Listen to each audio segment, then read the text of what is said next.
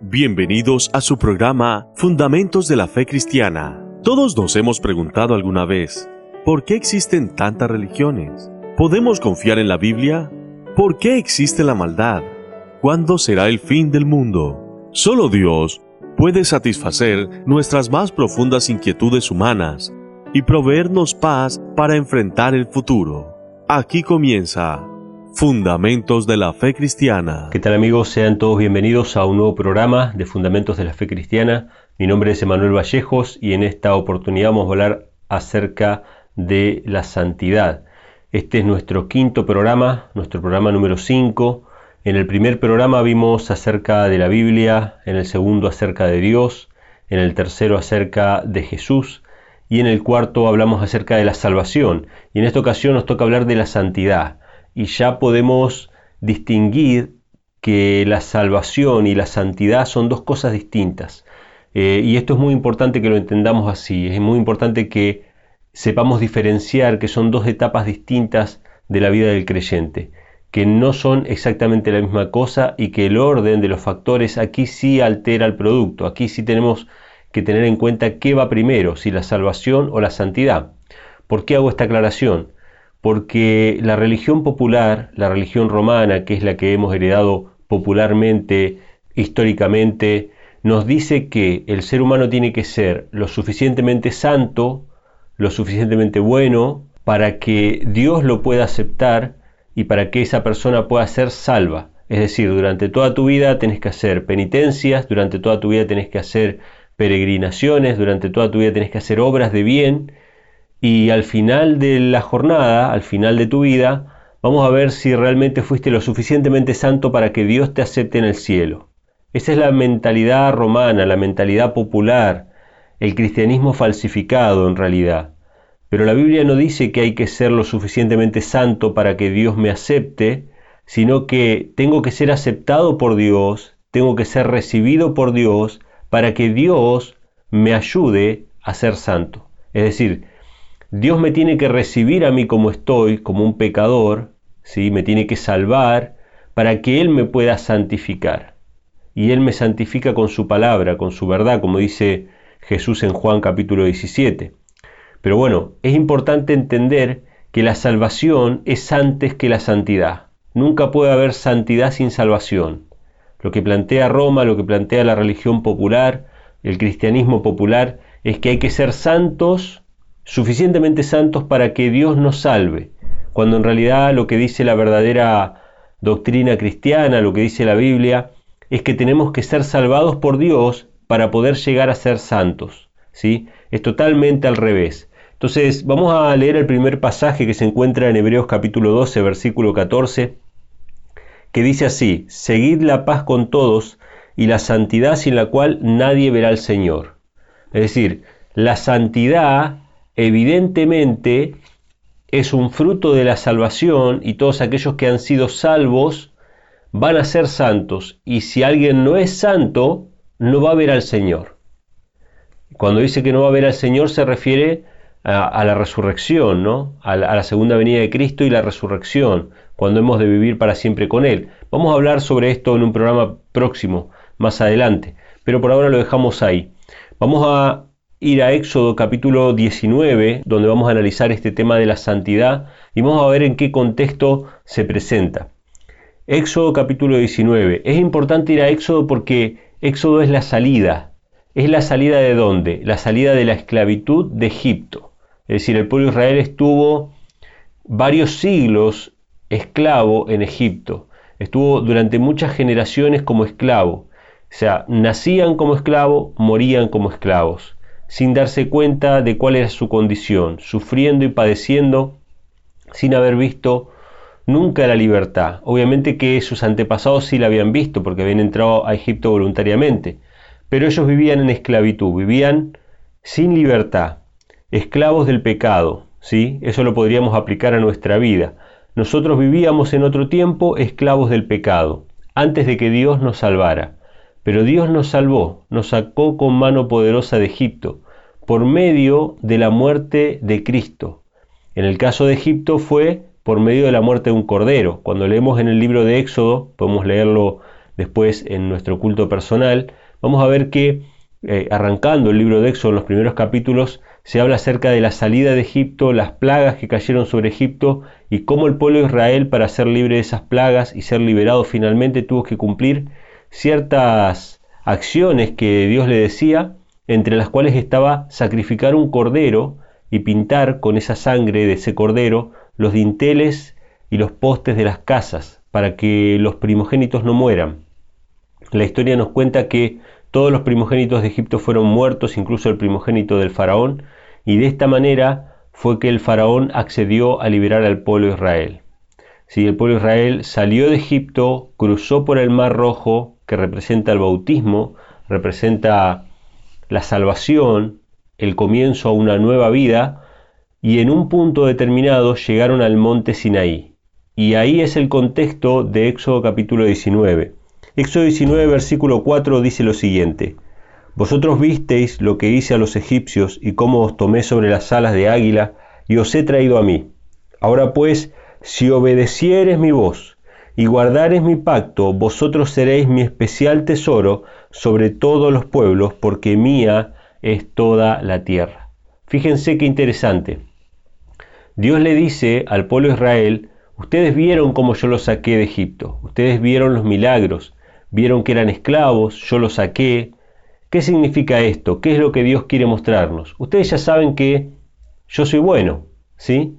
O sea, Dios nos muestra que es bueno al sacarnos del pecado, al liberarnos del pecado. Los que no escucharon el tema anterior lo pueden volver a escuchar eh, a través de Spotify o a través de Anchor, que es donde están subidos estos MP3, para que los puedan volver a escuchar. Ahí hablamos acerca de la salvación, así que no voy a abundar mucho sobre el tema de la salvación pero sí Dios nos muestra que nos ama y que nos salva del pecado, que nos salva de la transgresión de su ley. Él, nos da una nueva oportunidad de ser sus hijos. Nosotros nos extraviamos, nos fuimos y Él fue, nos esperó, nos buscó, ¿sí? y ahora nos da una nueva oportunidad de ser sus hijos. Esa es la salvación. Dios liberó al pueblo de Egipto, lo liberó del pecado. Entonces, cuando Dios les dice, ustedes vieron que pasó esto, ¿Qué significa? Significa, ustedes ya saben cuáles, cuáles son mis intenciones para con ustedes. Mis intenciones no son malas, mis intenciones son buenas. Yo quiero el bien de ustedes, yo quiero lo mejor para ustedes. Es como un padre que le habla a su hijo y le dice, ¿te acordás cómo, cómo te cuidé en tal ocasión? ¿O te acordás cómo yo te dije tal cosa y vos no querías y después te diste cuenta que era lo mejor? Bueno, un padre cuando le tiene que hablar a su hijo le tiene que dar ejemplos porque a veces el hijo piensa que su padre le prohíbe cosas por prohibirle solamente, por capricho, o solamente para mostrar la autoridad, pero no es el caso de Dios. Dios le dice yo quiero lo mejor para vos. ¿Recordás cómo te saqué de Egipto? ¿Te acordás que eras esclavo y que yo te liberé con mano poderosa? Y después de decirle todo eso y de recordarle de que las intenciones son buenas para con este pueblo, le dice así, versículo 6, y vosotros me seréis un reino de sacerdotes y nación santa. Estas son palabras que dirás a los hijos de Israel. O sea, no podían ser santos estando en Egipto. No podían ser santos para que Dios los sacara. No, Dios los sacó porque los amaba, no porque ellos fueran santos. De hecho, les está proponiendo ahora ser santos, que si ellos guardan sus mandamientos, que si ellos aceptan sus leyes, ellos van a ser una nación y un pueblo santo, se los está proponiendo ahora recién. Cuando los sacó, cuando los libró, no fue porque ellos fueran buenos o porque ellos fueran santos, fue porque Dios los amó, simplemente. Ese es el misterio de la piedad. El amor no se explica, el amor no tiene justificativo. Si tuviera un justificativo, entonces no sería amor, sería interés. Sería que Dios está interesado en ese pueblo porque ese pueblo le puede dar algo o puede ganar algo con ellos pero en realidad ellos no, no tenían nada para ofrecerle a Dios. Nosotros no tenemos nada para ofrecerle a Dios. Si Dios se interesa en nosotros es porque nos ama. No hay otra explicación. No hay nada que nosotros podamos hacer que le beneficie a Dios. Es simplemente amor. Es simplemente el hecho de amarnos, de, que nosotros podamos ser amados por Él. Dios, por naturaleza, es un Dios de amor y siempre necesita a quien amar. ¿sí? Como nosotros necesitamos a quien amar. necesitamos a quien amar y nos casamos. Y después tenemos hijos y también los amamos. Y cuando nuestros hijos tienen nietos, también los amamos. ¿Y por qué los amamos? ¿Porque nos dan dinero? No. ¿Porque trabajan para nosotros? No. Los amamos porque los amamos. Y si no, pregúntenle a una madre que va a ver a su hijo que está en la cárcel, que está preso. ¿Qué beneficio le trae ese hijo a esa madre? Ninguno, ningún beneficio. Es más, le trajo dolores de cabeza. Es más, le trajo problemas. Aún así esa madre va allá, ¿por qué? Porque lo ama. El amor no tiene justificativo. El amor es un misterio, es el misterio de la piedad. Así nos ama Dios, así nos rescató de nuestros pecados y ahora Él tiene el deseo de convertirnos en un pueblo santo. Él quiere que nosotros seamos santos. Y esto es lo que le propone Dios a Israel, si guarda sus mandamientos, porque dice en el versículo 5, ahora pues si obedecieres mi voz y guardares mi pacto, vosotros seréis mi especial tesoro. O sea, Dios después de salvarnos, de sacarnos de la condición en la que estábamos, de los vicios, de las malas costumbres, del deseo de suicidarnos y de un montón de, de malos pensamientos que teníamos en nuestra mente, Dios nos da ahora el sentido a nuestra vida y cuando estamos renovados y decimos, bueno, gracias Dios porque nos salvaste, ahora qué voy a hacer con mi vida, Dios te dice, bueno, yo tengo un propósito para tu vida. Yo quiero que seas mi pueblo santo, yo quiero que seas mi especial tesoro. Y te voy a dar leyes. De hecho, Éxodo 19 es antes de los 10 mandamientos en Éxodo 20. Justamente los mandamientos se dan en Éxodo 20. Toda la ley, aparte de los 10 mandamientos, se dan en Éxodo 20. Esas leyes son las que iban a propiciar que sea un pueblo santo. ¿Y qué significa ser santo? Santo está muy lejos, está muy distanciado del concepto romano clásico que tenemos acerca de la santidad, como una especie de mártir o de persona sufrida o de persona eh, monástica que se aparta de todo el mundo. No, no, no, no tiene nada que ver con eso. Tiene que ver con ser una persona escogida con un propósito particular escogidos con un plan en especial. Nosotros no somos llamados a ser como cualquier persona del mundo que su único objetivo es ganar dinero, satisfacer sus deseos, lograr sus objetivos temporales, objetivos académicos, objetivos familiares, simplemente eso. No, nosotros tenemos un propósito de mostrarle a otros el amor de Dios y por lo tanto somos un pueblo apartado, un pueblo separado del resto, pero no para aislarnos como si, fuera, como si fuéramos monjes que nos aislamos en un monasterio para meditar. No, la separación del mundo tiene que ver con la separación de sus prácticas. El cristiano tiene una vida santa, no atrás del alcohol, no atrás de la glotonería, no atrás de los placeres del mundo, no atrás del azar y de, y de las apuestas y de todo ese tipo de divertimientos que lo que hacen es distraernos del objetivo central. El objetivo central nuestro es la patria celestial. Nosotros somos extranjeros y peregrinos sobre la tierra y tenemos un propósito más elevado que el mundo. Por eso es que Dios nos llama a ser una nación santa. ¿Y cómo nos santifica? ¿Cómo nos separa? ¿Cómo nos aparta? ¿Cómo nos prepara en nuestra vida espiritual día a día? Porque es un crecimiento que tenemos a partir de que salimos del pecado. Nos va purificando a través de su palabra, a través de sus leyes. Los mandamientos de Dios, los preceptos de Dios son los que nos van mostrando el camino. ¿sí? La ley de Jehová es perfecta, dice que abre los ojos, hace sabio al sencillo, o sea, nos va perfeccionando en el camino cristiano. No para llegar a ser salvos, no, porque ya fuimos salvados antes. O sea, Dios ya nos salvó con la sangre del cordero, nos limpió, nos perdonó. Ahora empieza una etapa de crecimiento en la gracia, en la santidad. Cada día, así como creímos para ser salvos y aceptamos la sangre de Cristo para salir de Egipto, ahora tenemos que recibir la sangre de Cristo para ir viviendo cada día en armonía con los mandamientos y los preceptos de Dios. Así que de eso se trata la santidad, pero vamos a ver unos cuantos versículos después de la pausa, vamos a ir una pequeña pausa, tomen nota de las vías de comunicación por si quieren recibir estos estudios resumidos por WhatsApp en texto y después de la pausa seguimos con el tema de la santidad. Estás escuchando Fundamentos de la Fe Cristiana. Si el tema de hoy es de tu interés, puedes volver a escucharlo en YouTube, Anchor o Spotify. Búscanos como Infonom en las redes sociales. También puedes bajar los archivos en MP3 de nuestro sitio web infonom.com.ar. Y si quieres recibir el apunte escrito de este programa en tu WhatsApp, escríbenos al más 54 9343 509 0543. Bien amigos, continuamos entonces con el tema relacionado con la santidad. ¿Qué significa santidad?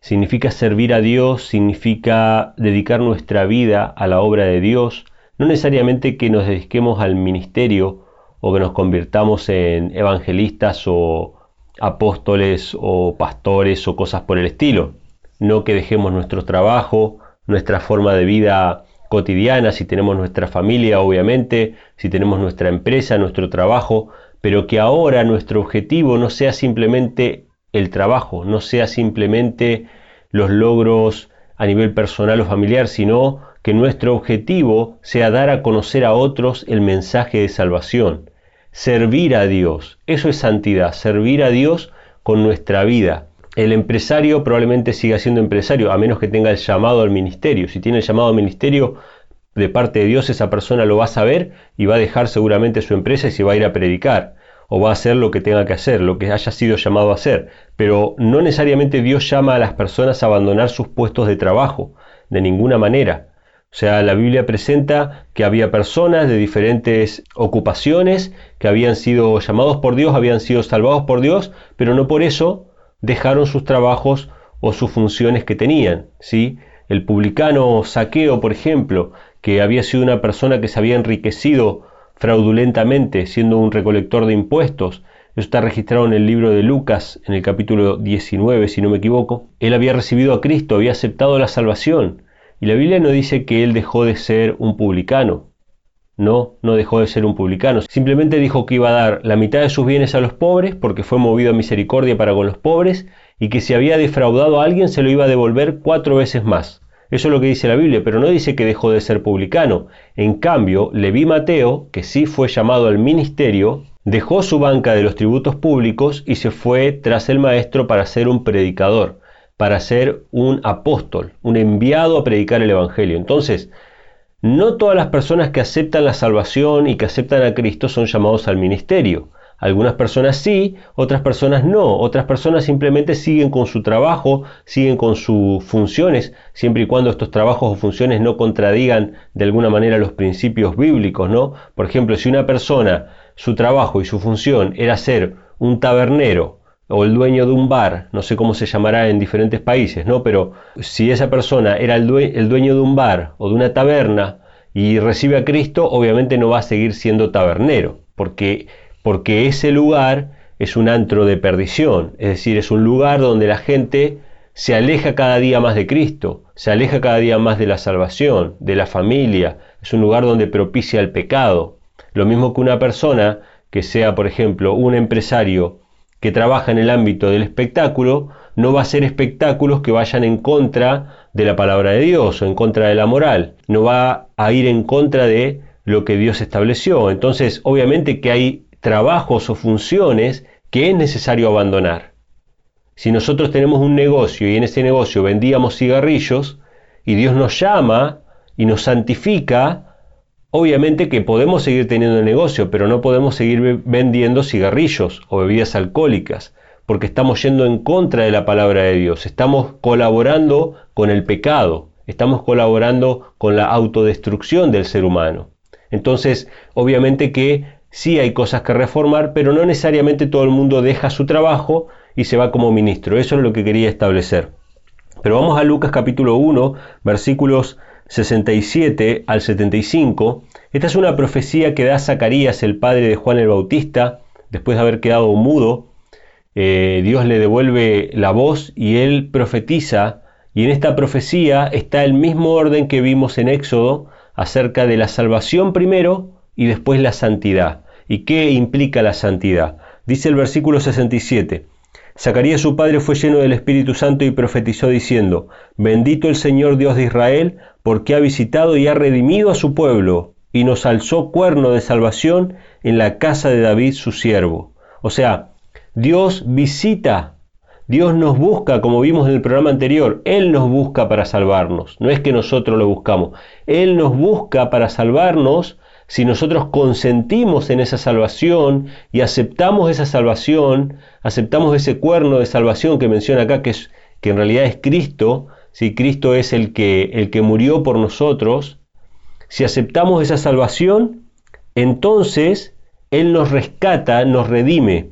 Y dice el versículo 69, nos alzó cuerno de salvación en la casa de David su siervo, refiriéndose a Cristo, tal como lo habló por boca de sus santos profetas que fueron desde el principio del mundo, que habríamos de ser salvos de nuestros enemigos y de mano de todos los que nos aborrecen. En el caso de Egipto, ellos estaban esclavizados en Egipto y esos eran sus enemigos y los aborrecían. El faraón mismo era su enemigo, los soldados y todos los que los esclavizaran eran sus enemigos, pero en el caso nuestro, Satanás y sus ángeles son nuestros enemigos y Dios nos libra de sus manos. Antes éramos esclavos del pecado, servíamos al pecado. Con nuestra vida, con nuestros actos, con nuestra mente, éramos esclavos de lo malo. Ahora Dios nos libra de nuestros enemigos. Y en el versículo 72 dice, para hacer misericordia con nuestros padres, acordarse de su santo pacto, del juramento que hizo Abraham nuestro Padre, que nos habría de conceder que liberados de la mano de nuestros enemigos, sin temor les serviríamos. ¡Wow! No podemos servir a Dios mientras sigamos siendo esclavos. Tenemos que ser liberados de la mano de nuestros enemigos. Dios tiene que librarnos. Tenemos que aceptar esa salvación. Tenemos que confesar con nuestra boca, Jesucristo es mi Señor. Si ustedes confiesan con la boca que Jesucristo es su Señor, van a ser liberados de sus enemigos. Si creen de todo corazón de que Jesucristo es el Hijo de Dios y que murió por ustedes, que Dios entregó a su Hijo para que ustedes sean salvos, van a ser libres del pecado. Créanlo, acéptenlo y vivan conforme a lo que han creído. Y Dios los libra del pecado. Levántense con fe de ese lecho de muerte en el que estamos en el pecado. Como el paralítico que estaba en el lecho y Dios le dijo, levántate, toma tu lecho y anda, y él no dudó la palabra. No dudes la palabra que Dios te dice, levántate y anda. Que abandonemos la enfermedad, que abandonemos el pecado, que abandonemos la muerte y que vivamos para Cristo.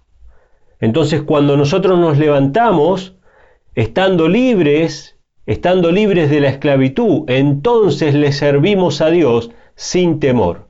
Entonces vamos a servirle y vivir para Él, predicando el Evangelio, con pequeños actos. No todo el mundo tiene el don de abrir su boca y de explicar la palabra de Dios, o de llamar a las personas en las calles, o de visitar casa por casa. No todas las personas tienen el mismo talento, pero cuando una persona ayuda a otro, visita al enfermo, hace una comida para el necesitado, etcétera, etcétera, etcétera. Va a, visitar a los abuelitos que necesitan ser escuchados. Y cuando comparte la suerte con aquellas personas necesitadas, están predicando el Evangelio y están sirviendo a Dios.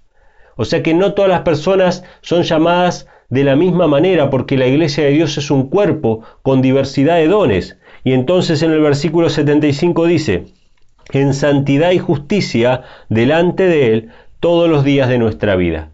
¿Qué significa ser santo? Significa que cuando una vez fuimos liberados de nuestros enemigos, Dios nos utiliza para su servicio, sin temor. Ya somos de Él, le pertenecemos, nuestra vida tiene un propósito y ahora sabemos para qué estamos en el mundo, para servir a Dios, para ayudar a otros, para ser las manos de Dios que ayuden a otras personas que están necesitadas. Y las personas que están necesitadas o que están esclavizadas por el pecado, no todas tienen simplemente problemas de índole emocional o espiritual, sino que también hay problemas de índole físico y necesitan ser alimentadas, necesitan ser curadas, necesitan ser escuchadas, necesitan muchísimas cosas que los hijos de Dios fueron llamados a satisfacer esas necesidades.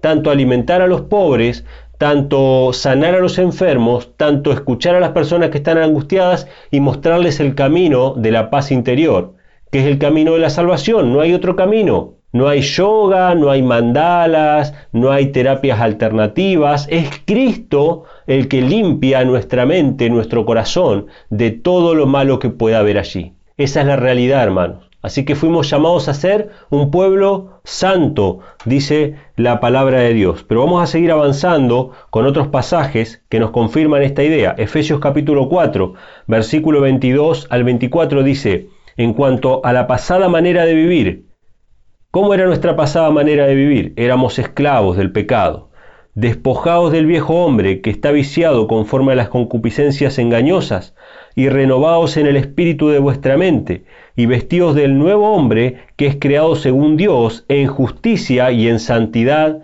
verdadera.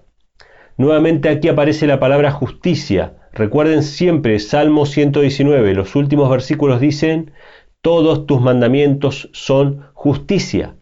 Entonces, Despojados del viejo hombre, ahora vivimos una nueva vida. No como vivíamos en nuestra vieja manera de vivir, sino que ahora somos obedientes a todos los mandamientos de Dios. Andamos en obediencia, en armonía con la ley de Dios. No podemos estar en santidad si estamos violando la ley a sabiendas. Y no solamente estamos violando la ley de los diez mandamientos, tema que vamos a hablar en el próximo programa acerca de la ley de Dios, no solamente estamos violando esos mandamientos, sino que a veces violamos las leyes físicas, las leyes de nuestro cuerpo, comiendo lo que no debemos comer, tomando lo que no debemos tomar. Entonces tenemos que respetar la ley de Dios, no solamente la ley moral de los diez mandamientos, sino también las leyes físicas que gobiernan nuestro cuerpo, que fueron creadas por Dios también. Y si violamos esas leyes, ¿qué va a pasar? Vamos a traer enfermedad sobre nuestra vida, vamos a traer desgracia, vamos a traer sufrimiento para los que nos rodean, no solamente para nosotros. Pero vamos a avanzar con algunos versículos más. Vamos a ir a Primera de Pedro, capítulo 1, versículos 14 al 16. Nos dice lo siguiente, como hijos obedientes, no os conforméis a las concupiscencias que antes teníais estando en vuestra ignorancia. ¡Wow! Acá nos dice claramente, como hijos que, obedientes, obedientes a qué? A la ley de Dios. O sea, una persona que dice vivir en santidad y que al mismo tiempo viola las leyes de Dios, no está en santidad. Porque dice que tenemos que ser hijos obedientes, no conforme a las concupiscencias o los apetitos o los deseos que nos gobernaban antes. Antes éramos esclavos del pecado, teníamos ganas de hacer esto, esto, aquello y lo hacíamos. Servíamos a nuestra carne, a nuestros deseos. Nuestra carne gobernaba nuestra vida. Ahora el Espíritu de Cristo gobierna nuestra vida. No podemos ser más esclavos del pecado, no conforme a los deseos que teníamos antes, estando en nuestra ignorancia, sino que tenemos que ser obedientes, dice el pasaje. Versículo 15, sino que así como aquel que os llamó es santo, así también vosotros sed santos en toda vuestra manera de vivir, porque escrito está, sed santos porque yo soy santo. ¡Wow! ¿Qué dice la Biblia? Sed santos porque yo soy santo. ¿Quién dice eso? Lo dice Dios. Si ustedes quieren leer y profundizar sobre eso, pueden ir a Levítico 11, pueden ir a Levítico 19. De ahí está tomada esta frase, sed santos porque yo soy santo. Dios le dio al pueblo de Israel leyes de santidad. En Levítico 11 se nos dice qué podemos comer y qué no podemos comer. Porque Dios le permitió al ser humano comer ciertas carnes. Algunas carnes son inmundas. Y si nosotros comemos carnes inmundas, ¿podemos ser santos? Cuando Dios nos dice que no comamos tal cosa, evidentemente no. Entonces, después ustedes pueden leer Levítico 19 y Levítico 11, que nos habla acerca de ser santos porque Dios es santo. Y el apóstol Pedro cita esos pasajes para hablarle a la iglesia cristiana. Lejos de lo que piensan muchos cristianos de que las leyes de Dios fueron abolidas, el apóstol Pedro cita esas leyes para hablarle al pueblo cristiano de que sea santo, que no ande conforme a los deseos que tenían antes en su ignorancia, sino que ahora anden como hijos obedientes. Así que, en resumen, ¿qué podemos decir de la santidad? La santidad es servir a Dios, guardar sus mandamientos, apartarse del mal, del pecado, sirviendo a nuestro prójimo, sirviendo a las personas que todavía están sin Cristo, para que esas personas también puedan ser salvos como nosotros hemos sido salvados alguna vez. Así que hasta aquí hemos llegado con este programa, espero que les haya sido de bendición. Sepan que pueden volver a escuchar todos estos programas en nuestras redes de Anchor y Spotify. Si Dios quiere también las vamos a estar subiendo a YouTube más adelante. Así que les mando un abrazo para todos. Gracias por haber escuchado este programa. Y la próxima semana, el programa número 6, va a tratar acerca de la ley de Dios, de los 10 mandamientos, para que tengamos un pantallazo acerca de ese tema también y de su vigencia y de su importancia que tiene para el mundo cristiano hoy en día.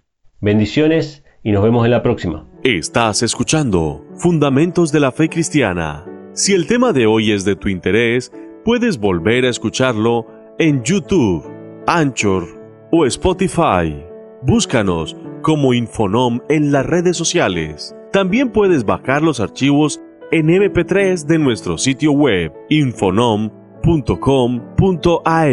Y si quieres recibir el apunte escrito de este programa en tu WhatsApp, escríbenos al más 54 9343 509 0543. Llegamos al final del programa. Fundamentos de la Fe Cristiana. Gracias por habernos acompañado. Nos volveremos a encontrar la próxima semana por esta misma emisora. Que Dios te bendiga.